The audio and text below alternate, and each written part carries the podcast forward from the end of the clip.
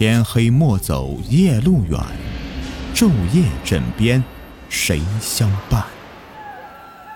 欢迎收听民间鬼故事。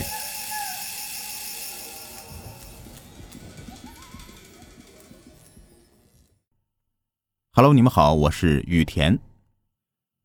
所有人都觉得呀，这个闹鬼的时候一定是像电视、电影里面那样凄凄惨惨、苍苍凉凉，有恐怖的场景。有害人的环境，还有曲折离奇的经过。其实，这都只是影片里面为了渲染和烘托气氛、增加恐怖的效果才刻意杜撰出来的。其实呢，人和鬼总是接踵而过、并肩前行的。实际上呢，也许在你不经意间就已经经历过了一次撞鬼过程了。只是呢，如果说你们之间没有缘分，就算是相遇了。也会井水不犯河水的擦肩而过罢了。不相信吗？啊，如果你的运气特别极端，要么是特别好，要么是极差，又或者当你的脑电波频率和鬼的频率相同，或者是你们今生前世就已经注定了一场缘分的话，他一定会给你留下一个今生难忘的恐怖经历的。是在二零一四年的暑假里，家人呢都出去旅游去了。那一段时间呢，我实在是因为没有事可做，憋得慌，只好白天呢泡在棋牌室里面和别人搓麻将，而晚上就在网上逛股市。实在有点玩物丧志的感觉吧。不过呢，别人倒是挺羡慕我的，说当老师真好，每年都有大把时间休息，在家里面睡觉啊，躺着也有工资拿。那一段时间也不知道为什么，我的手气特别好，一连半个月打牌呢都没有输过，打一场赢一场，反正是什么样的牌啊，我都可以自摸，让我和同桌的几个人呢都是哭笑不得。不光是打牌呀，做别的事儿也出奇的顺利，总之就是人红的发烫，尤其是我的财运。手里面的股票啊，刚刚抛出去就开始跌了。一些冷门的股票啊，就试着买一些好玩，结果呢，买哪只哪只就立马开始疯涨，简直就像是股神一样。要是那个巴菲特见了我呀，都会自愧不如。连我呢自己都有点不相信眼前的现实了，这一切呀，就像是在做梦一样。仅仅十五天，我算了一下啊，我赚了将近六位数的这个钱。于是我打算庆祝一番，就鬼使神差的独自去了一次平日里从来都不会选择去光顾的酒吧。其实这个原因呢，是我根本就是滴酒不沾的，喝杯啤酒都会醉，吃甜酒都脸红的人。不过不知道为什么那天呢，我居然一时兴起喝了三杯鸡尾酒。当时什么感觉，实在是记不清了。可能就是人逢喜事精神爽吧，反正还好没醉，也没什么地方不舒服，只是走路吧有点飘。有个女人走过来和我搭讪，说实话呀，我不习惯在那种场合和女人交流，尤其是女人主动，我会很不习惯的。但是那天呢，可能是酒精在起作用吧，也可能是我的心情特别好，我居然没有介意。还和他聊得很热，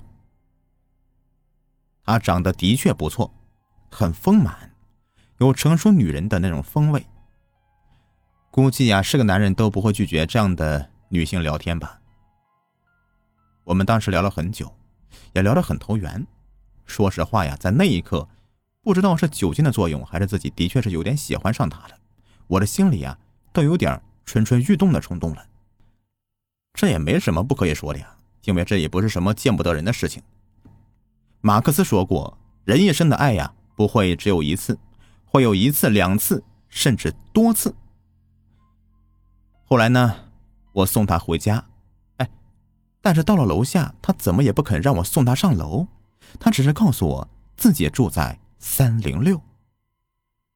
临别的时候呢，彼此留下联系方式，我才知道他叫刘丽。我承认呢。当时我有过一念非分之想和邪念，但是我可以肯定的说，即使当时我和他上楼，我也绝对不会发生什么任何事情。人之所以为人，就应该遵循最起码的道德。如果理智战胜不了兽欲，那和动物也就没什么分别了。回家后啊，我又在网上和他聊了好久，他才告诉我，她和丈夫啊刚刚离婚，现在是独身。她是酒吧的常客，平时呢去酒吧是为了打发时间的，这次是为了散散心，找个合适的人呢倾吐一下心里的不快。我不喜欢酒吧，但是并不排斥去酒吧的女人，因为人有选择自己喜欢的生活方式。我也不是经常去棋牌室打麻将嘛。当我想到我就是那个他想找的倾诉对象，不免呢还有一些觉得荣幸呢。后来的电话中啊，我又知道了，她是因为家暴和丈夫有了外遇才离婚的。她和丈夫离婚之后啊，丈夫还是会经常的来骚扰她的生活。甚至还会对她拳脚相加。她呢是一个外地女人，是在工作中与丈夫认识的，结婚的。在本地，她举目无亲，一个人孤苦无依的，这让我心里面不由得产生了许多对她的怜惜，以至于那种想保护她的感觉。其实我也不否认，自己是有一点爱上她了，但是我知道我给不了她想要的。甚至我只能给他更多的是伤害，所以，我刻意保持着与他的距离，坚守着自己最起码的道德底线，不和他见面，只和他隔空聊天。之后的日子里，他几乎每天都和我打电话，或者在网上和我聊一会儿。虽然没有再见面，但听得出来，他的心情在一天天的好起来，这让我替他高兴。我希望看见他发自内心的笑容，我想，那一定很美。日子过得很快，一眨眼，一个月就这么过去了。学校呢，也快开学了。我也即将呢要忙碌起来了，但是我打算，即使再忙，也要保持和他联系。我更期待着他走出离婚的阴霾，重新开始新生活的那一天。可是，他突然没有再打电话给我了，网上也看不到他的身影，我的世界一下子变得安静下来。也许是什么事情耽误了吧？空虚的我一直等到深夜，此时我才感觉到，每天接他电话已经成为一个我戒不掉的习惯了。第二天，第三天，一个星期过去了。我依旧是没有他的声音，我收不到他的任何消息，甚至手机也关上了。哎呀，哪怕是一句问候也好啊！我开始抓狂，也在努力的思考着，回忆是不是在言语上面对他有所冒犯，他才会不理我的。我没有心情处理任何事情，是不是他前夫又……我开始胡思乱想起来。开始满是对他的牵挂和担心了。我要去找他，一个冲动的念头就此萌生了。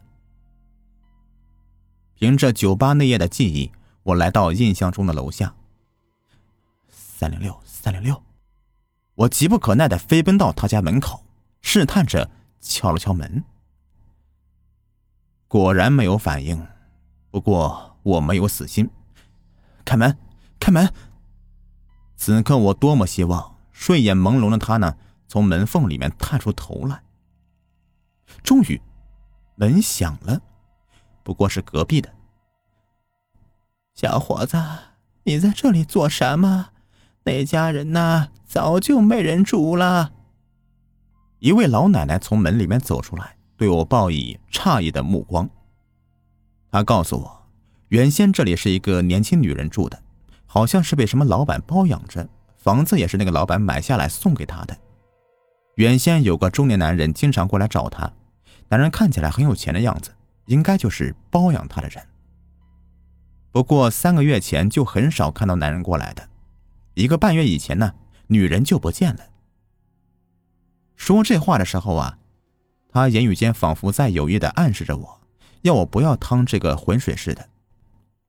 也听得出他对包养这样的有违伦理道德的事情鄙视和不屑。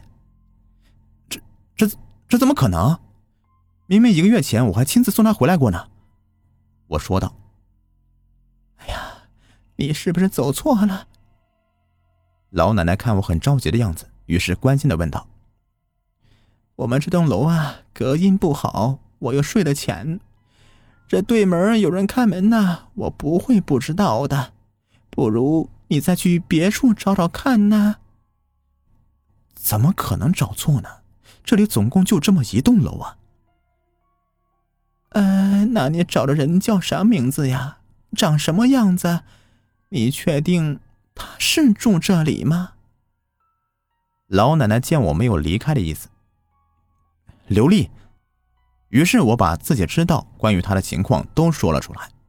此时，我看到老奶奶脸上明显不自然的闪过一抹恐惧的神色，她面色骤变，触发我内心不祥的感觉。哎呀，果然，老奶奶之后的话让我如雷贯顶。不寒而栗。小伙子，你们年轻人哦，总是冒冒失失的，什么都不信，什么都不顾，天不怕地不怕的，别不相信呐！赶快走吧，这间房子在闹鬼呀！随后他说道：“从女人消失以后，这间房子一到深夜就能听到有女人在哭。”那声音听的是让人毛骨悚然，而且整栋楼啊都知道了。有回来的晚的还在楼梯间里面撞见过，所以这一单元的人晚上没事儿都不出门了，即使出去也会早点回来的。楼上几户上夜班的回来的晚呢，夜里面下班都不敢一个人从这里面过去，每天下班都要结伴同行，要么就在公司里面待到天亮才回来。哎呦，年轻人呐，好自为之吧。老奶奶说完呢，摇着头走进家里，关上了门，再不出来了。老奶奶没有骗我，在楼下我又问过几个楼里的住户，他们不约而同的，只有听见我问到三零六的时候，都脸色大变，躲瘟神似的，唯恐是躲之不及呀。我多问一句都不高兴的。像是一只踩着尾巴的猫一样。对，还有酒吧，他不是告诉过我那是他经常光顾的地方吗？我依旧不死心，有目标的就意味着有希望。我不是不信鬼神的人，只是我不太相信市井之人的流言蜚语。晚上，我第二次走进酒吧，结果老板也说。一个半月以前呢，刘丽在他那里面喝的是酩酊大醉，以后哭了一场，最后还是老板打烊之后啊，亲自送刘丽回去的。不过从那以后就再也没有见他来过了。我依旧不死心呢，老板是个不错的人，于是我调出上次来酒吧的监控视频。此时一个让我崩溃的事实，让我不得不承认，自己撞鬼了，因为。视频里从头至尾，我都是一个人在酒吧前台自言自语，有说有笑，手舞足蹈，旁边人就像是在看外星人一样的在望着我，议论纷纷的。哟哟，看呐，那个人一个人说话的神经病啊，又来了。哪呢？哦，在收银台和老板说话呢。两个酒吧的常客啊，在我身后是窃窃私语。再去三零六的时候，是我带着警察一起去的。打开门，屋里面是臭气熏天，令人作呕。是的，刘丽就在家里，死尸躺在床上，盖着被子，腐烂的已经是看不清表情了。是啊，死了已经快两个月了。他是自杀的，因为对死者的尊重。我不打算再提他生前的生活了，死者为大，也给大家留下一个良好的形象吧。那晚的梦里，我又再次见到他了。